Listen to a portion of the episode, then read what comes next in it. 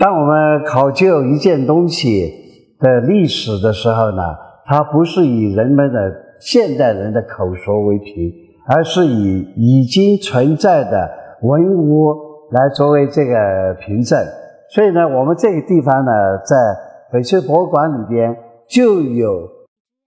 货真价实的处于明代晚期的明末里边的一只手镯。这只手镯一看，大家就知道那个细条，呃，泥鳅背，那个大宽镯，这种手镯就是代表云南制作手镯过程当中的那个时期的手镯的那个原型。那么它是出自明末里边的话，可以再往前有没有？在云南这个腾冲呢，在明代以前的末里头，从来没有看到过有这个玉器出现，尤其是翡翠类的东西。那么这一件东西作为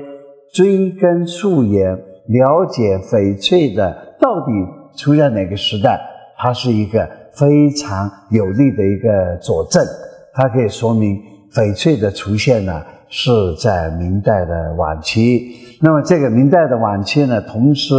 也给这个中国的历史是非常吻合的。在明代的晚期的时候呢，这个地方腾冲这个地方呢，它是少数民族住的地方，经常发生这个边境的冲突和暴乱。那么明政府呢，为了平息这个边境的这个战乱。曾经从南京应天府柳树湾高速坎调集了二十万大军，一路呢来到了这个地方。所以腾冲人的祖先，很多人汉族的祖先都说我们是从南京来的。这个呢，我就也做了这个考察，真的是在南京应天府柳树湾呢，在明代的晚期有大批的这个兵士流到了这个地方，就戍边。